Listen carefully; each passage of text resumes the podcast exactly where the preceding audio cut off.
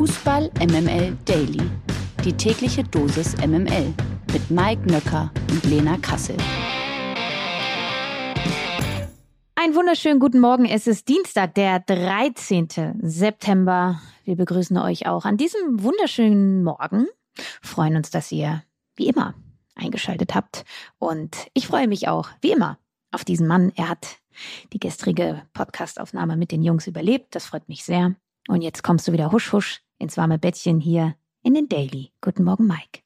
So ist es dahin, wo ich hingehöre, ne? Der Knaller des Tages. Sollen wir uns wirklich auf das Niveau von äh, Wortspielen und Reißbeispielen runterlassen, niederlassen, herablassen? Also ich bin die ähm, allerwenigste, die sowas appreciated ähm, noch kann. Also von daher müssen wir das meiner Meinung nach nicht tun, aber mach gerne mal. Nee, das ist irgendwie, der Reis ist heiß und sowas, ne? Kein Fleiß, kein Reis, kein, nein, nein. Wir machen das auf keinen Fall. Denn ist ja auch, ähm, ihr ahnt es schon, die große äh, Reiszeit gestern gewesen. Es gab äh, Reisbaby und zwar ordentlich, zumindest was die Nachrichten angeht. Denn die zweite Trainerentlassung der Saison ist fix, nachdem die Leipziger vergangene Woche Domenico Tedesco durch Rose ersetzten, stellt nun auch der VfL Bochum-Cheftrainer Thomas Reis mit sofortiger Wirkung frei. Reis und sein Co-Trainer Gellhaus werden damit von ihren Aufgaben entbunden. Das ergab eine insgesamt zwei Tage andauernde Debatte. Tja, und laut Informationen der Bildzeitung haben die verantwortlichen Bosse Patrick Fabian und Ilja Kenzig sich diese Zeit nehmen müssen, da es viele Argumente für und gegen einen Reisverbleib gab. Der VfL steht nach sechs Pleiten aus den ersten sechs Ligaspielen am Tabellenende. Zudem war immer wieder zu hören, dass es interne Querelen im Club gegeben haben soll. Heiko Butscher, der U19-Trainer des VfL Bochum und ehemalige Bundesligaspieler, wird den Posten nun interimsweise übernehmen. Ich bin sauer, dass mein äh, Twitter-Gag mit äh, The Butcher gestern nicht funktioniert hat. Könnt ihr bei mir nochmal nachsehen. Ähm, nichtsdestotrotz, was wäre denn für dich der äh, Neucoach, ähm, den du dir für den VfL wünschen oder basteln dürftest? Also erstmal finde ich diese Trainerentlassung schwierig, weil der VfL Bochum wirklich sehr viele Leistungsträger gerade in der Defensive verloren hat vor der Saison, viele Verletzungssorgen hat und so weiter und so fort. Und ich glaube, mm, Thomas Reis hat seit drei Jahren dort äh, fantastische Arbeit gemacht und es liegt äh, nicht am Trainer, ähm, sondern es liegt an so vielen anderen Parametern, die da gerade vorherrschend sind. Deshalb, du hast nur eine Patrone, die du schießen kannst in der Saison, wenn es um eine Trainerentlassung geht, dass du sie jetzt schon schießt. Am sechsten Spieltag ist mutig.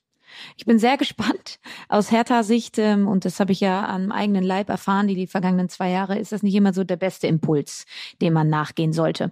Ähm, deshalb habe ich überlegt, so was braucht diese Mannschaft denn jetzt? Und ich glaube, sie brauchen natürlich, dadurch, dass es erst der sechste Spieltag ist, keinen Trainer, der so Feuerwehrmann-mäßig einmal über den VfL Bochum drüber löscht. Also Felix Magath fällt schon mal raus. Sondern du brauchst natürlich irgendwie einen Trainer, der diese Mannschaft weiterentwickeln kann und ähm, eventuell einen neuen Spielansatz implementiert oder mit den vorhandenen Möglichkeiten, die da sind, eine Mannschaft formt. Also du brauchst im besten Falle einen jungen, unverbrauchten Trainer, der noch richtig Bock hat, was zu bewegen. Und wenn man dann mal so ein bisschen durch die verfügbare Trainerliste scrollt, die es bei transfermarkt.de gibt, dann gibt's da sehr viele alte Gesichter, und ein Gesicht, was mir da irgendwie auf Seite zwei ins Auge gesprungen ist, ähm, Sebastian Hoeneß. Ähm, kommt vielleicht jetzt so ein bisschen überraschend. Weiß auch nicht, ob der das machen würde, weil natürlich da viel, viel weniger Geld wäre, als jetzt bei der TSG Hoffenheim das der Fall war. Aber das ist zumindest ein Trainer, der eine klare Idee hat, der junge Spieler weiterentwickeln kann und ähm, ein Perspektivtrainer vielleicht ist. Ich weiß nicht, ob er es machen würde, aber so diese Kategorie könnte ich mir sehr gut vorstellen. Du hast überhaupt nicht Peter Neururer gesagt, das wundert mich. Ähm, anderes Thema, aber ganz kurz, weil man so oft dabei ist, gerade hast du quasi kritisiert, dass mit ähm, Reis nicht weitergemacht worden ist. Äh, es gibt ja Trainer, wo man immer den Impuls hat, den muss man entlassen. Das hast du zum Beispiel bei Domenico Tedesco gehabt, wenn ich mich recht entsinne. Bei Pellegrino hast du es nicht, bei Reis hast du es nicht. Wo liegen da die Unterschiede? Nun ja, weil Pellegrino Matarazzo und auch Thomas Reis haben äh, jahrelang eine Mannschaft aufgebaut. Sie kennen den Verein und ähm, haben da wirklich was mitgestaltet über Jahre. Also ich weiß jetzt nicht, wie, wie der genaue Wortlaut von Simon Zoller war, aber es war irgendwie so wie Thomas Reis hat uns aus der Scheiße geholt. Und äh, so ein Trainer verbrennst du nicht einfach so, wenn es dann mal schlecht läuft. Und es ist eben dieses erwartete und erwartbare zweite sehr, sehr schwierige Jahr für den VfL Bochum. Und man kann eben anhand mehrerer Gründe festmachen, wieso er in dieser Krise steckt mit seiner Mannschaft. Ich habe es ja gerade zu Eingangs erwähnt und dass man ihm dann nicht noch mehr Zeit gibt. Und ähm, deshalb lobe ich ja auch so die Arbeit von Sven Mislintat, der Pellegrino Matarazzo immer wieder diese Zeit gibt, weil er an die Idee vom Trainer glaubt ähm, das ist eine Rarität in diesem Bundesliga-Geschäft. Ich äh, lobe das sehr. Ich finde das gut. MML International. Wir wollen den Blick schon mal nach vorne richten, Richtung Champions League, Richtung deutsche Top-Duelle. Heute Abend sind mit Leverkusen, Frankfurt und den Bayern gleich drei deutsche Teams im Einsatz, ehe der BVB und RB Leipzig dann am Mittwoch ran dürfen. Leverkusen trifft auf die Defensivkünstler von Atletico Yay. Madrid. Deine Freunde, deine Freunde von Atletico Madrid. Ähm, Frankfurt muss nach Marseille und äh, all das wird natürlich voll überstrahlt und überschattet vom Topspiel des FC Bayern gegen den FC Barcelona. Anpfiff bei allen drei Partien mit deutscher Beteiligung ist um 21 Uhr. Und ähm, das klingt irgendwie, klingt es nach Vorfreude für dich? Dürfen wir mit drei deutschen Siegen rechnen oder womit rechnest du? Ja, also natürlich äh, die Partie Bayern gegen Barca. Ja, also wer sich auf die Partie nicht freut, der hat den Fußball nie geliebt. Ja, ähm, das ist natürlich, da ist natürlich so viel Brisanz drin. So. Also, oh, und ich weiß nicht. Also ich glaube, entweder wir erleben, dass alle drei deutschen Vereine verlieren. Das ist durchaus im Bereich des Möglichen. Oder, und das ist ja auch äh, ein Learning aus sehr vielen Jahren Bayern München, wenn sie eine, ja, ja, wenn sie ein bisschen Kritik bekommen, dann ist das Spiel danach meistens sehr, sehr gut. Also ähm, das kann auch der Fall sein, dass sie dann einfach mal 4-0 über Barcelona drüber fegen. Ähm, für Bayer Leverkusen wird es enorm schwer, weil Atletico Madrid wird sich da hinten reinstellen und werden so gut wie gar nichts für dieses Spiel tun. Und das liegt nun mal Bayer Leverkusen jetzt nicht so sonderlich, das Spiel gegen tiefstehende Ketten zu gestalten. Sie können ihr Tempo nicht ausspielen.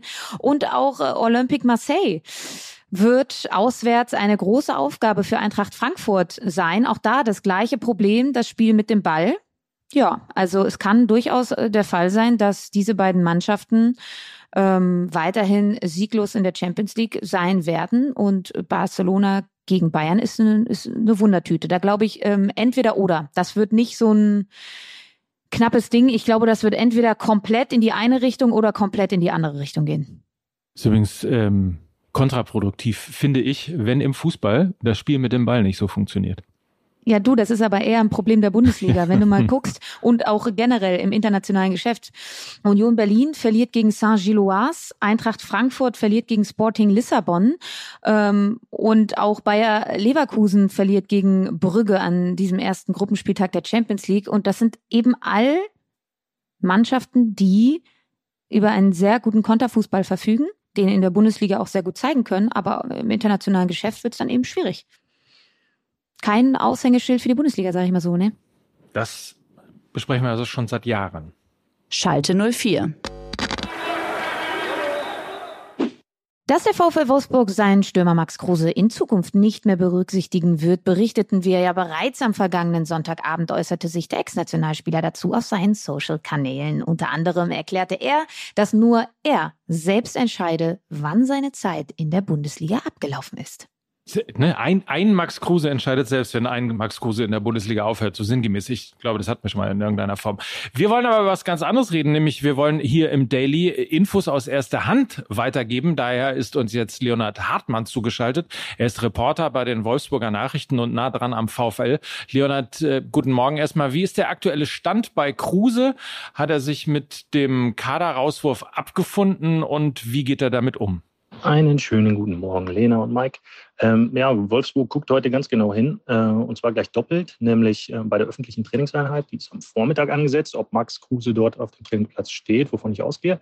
Und nachmittags ist auch ganz interessant, da haben die Wolfsburger so eine Art soziales Projekt und da ist Max Kruse damit betraut, mit einigen äh, Kolleginnen und Kollegen ähm, einen Brutkasten und einen Zaun zu bauen bei einem Tierspital. Aber ich äh, denke mal, das würde er gut können äh, und auch voll mitmachen. Äh, so zumindest ist der Stand, den wir haben.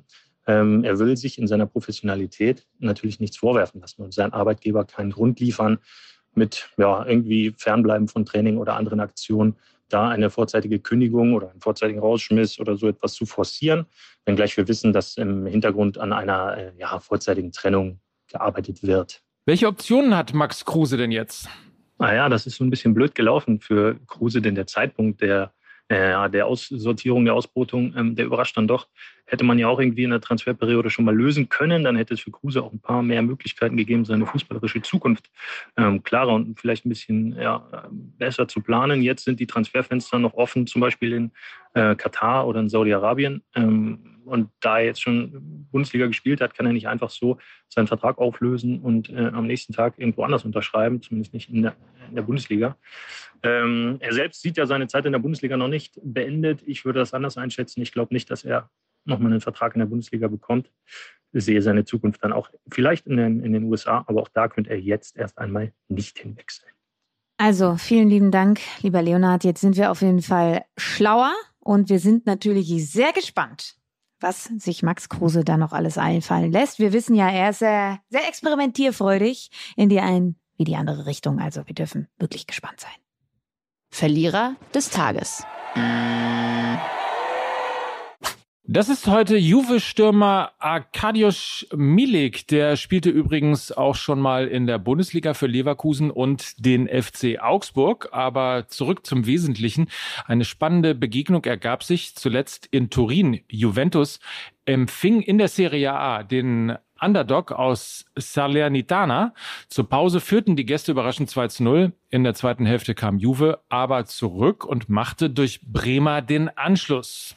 In der dritten Minute der Nachspielzeit bekam die alte Dame noch einen Elfmeter zugesprochen, den Bonucci erst verschoss, um dann den Nachschuss zu verwandeln. Noch später in der Nachspielzeit machte Millig das vermeintliche 3 zu 2 Siegtor, drehte somit die Partie, zog im Jubel sein Trikot aus und sorgte für Ekstase im Allianz Stadium, da der Pole schon eine gelbe Karte gesehen hatte ihr ahnt es, flog er aufgrund des ausgezogenen Trikots vom Platz. Blöd nur, und jetzt kommt die aller, allerschönste Pointe. Blöd nur, dass das Tor wenig später vom VRR aufgrund einer Abseitsstellung aberkannt wurde. ja, zusätzlich gab es nach der Entscheidung noch eine Rangelei. Am Ende schickte der unparteiische Matteo Macenaro auch noch Fazio, Quadrado und Juve-Trainer Allegri vom Platz. Das sind sie, die Geschichten, ne? die der Fußball schreibt. Der Expertenrat. Iker Casillas, der spanische Weltmeistertorwart von 2010, hat in einem Video der AS seine Rangliste der besten fünf Torhüter der Welt genannt. Auf dem ersten Platz landet bei ihm Realkeeper Thibaut Courtois, gefolgt von Ederson, Jan Oblak, Ter Stegen und Manuel Neuer. Laut Casillas ist Neuer aktuell also nur der fünf beste Torwart der Welt und wird sogar hinter der eigentlichen deutschen Nummer zwei Marc-André Ter Stegen gerankt. Hör mal, was machen wir damit? Wie würde deine Rangliste aussehen? Das ist eine gute Frage. Müssen wir nicht den äh, sehr gut aussehenden äh, Torwart von Eintracht Frankfurt dann noch mit reinnehmen? Ich hatte eher noch, ich hatte eher noch an Alison Becker gedacht und auch Hugo Loris ähm, bei den Franzosen. Also das wären noch so, die würde ich tatsächlich vor Ederson sehen. Donnarumma ist gar nicht dabei, ne? Nee, Donnarumma ist, ja, könnte auch noch, aber so die fünf besten Jan Oblak, das weiß ich, ist richtig underrated, ja. weil man da nicht so drauf blickt, aber der hält äh, wirklich einiges.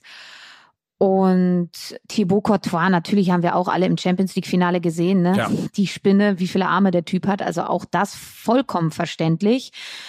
Ob jetzt Marc-André Testegen vor Manuel Neuer gerankt sein muss, Vielleicht fußballerisch mag André Testegen noch ein bisschen frischer. technisch stärker als Manuel Neuer.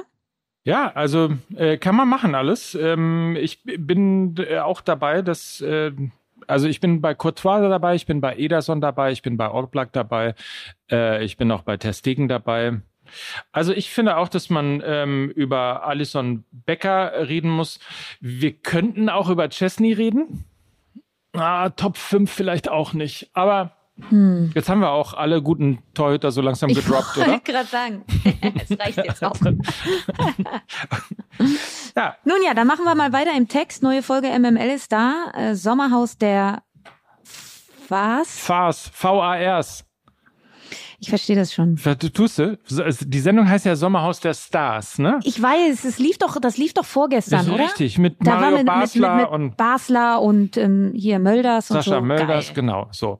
Und Mhm, da wir schön. natürlich, wie ja heute auch, äh, mal wieder, ich meine, der Fahr VAR hatte ja auch in Italien hier äh, eine lustige Rolle. Bei uns noch umso mehr. Insofern ist das natürlich äh, erstens mal ein genialer Titel. Sommerhaus der Fars. Wahrscheinlich sieht's gelesen besser aus als gesprochen. Ähm, aber daran sieht man schon so ein bisschen, worum es geht. Wir reden natürlich über den VAR. Wir reden natürlich über Max Kruse. Wir reden über die, darf man sie schon Krise nennen, der Bayern? Darf man schon Krise Habt ihr- sagen? Hab, habt ihr sowieso gemacht. Also Ich glaube, ruhig. weiß gar nicht, ob ich es gemacht habe. Ähm, so, Rose ist natürlich ein Thema der BVB, der immer dann da ist, wenn der FC Bayern schwächelt und so weiter und so fort. Es ist eine rundum volle Folge. Sie ist äh, sogar mit 79 Minuten rekordverdächtig lang, möchte ich sagen. Und ansonsten müsste eigentlich für jeden was dabei sein. So, also ein buntes Potpourri, äh, auf das ihr euch freuen könnt. Und Mindestens in so doll äh, wie auf das Spiel heute Abend. Oder die Spiele, besser gesagt. Exakt das und mindestens genauso doll wie auf eine neue Folge Fußball MML Daily, die es morgen für euch gibt. Und das waren heute Lena Kassel. Und Mike Nöcker für Fußball MML. Tschüss. Tschüss.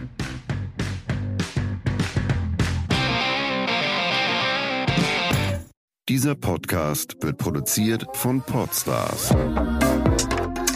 bei OMR.